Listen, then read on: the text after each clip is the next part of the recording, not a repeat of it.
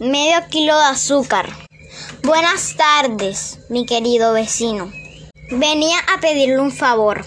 El duende Jeromo puso mala cara, siempre pidiéndole favores a él, con la fama de tacaño que tenía. ¿Por qué no escarmentaban?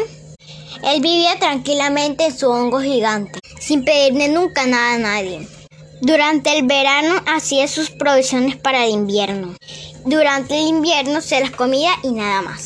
¿Por qué no hacían lo mismo todos sus vecinos? Que siempre andaban pidiéndole que sea un huevo, que sea un poquito de sal, que sea un gramo de pimienta.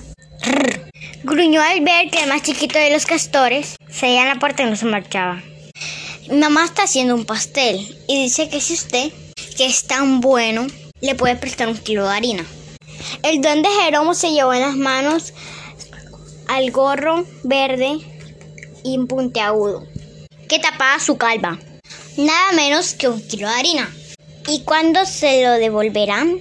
Castorín aseguró enseguida, en cuando mamá Castora fuera al mercado el jueves. A regañadientes, el duende Jeromo se metió en la cocina y sacó el paquete, que era más grande que él. Castorín lo cargó con la espalda con dificultad y salió tambaleándose. Y el duende egoísta cerró la puerta.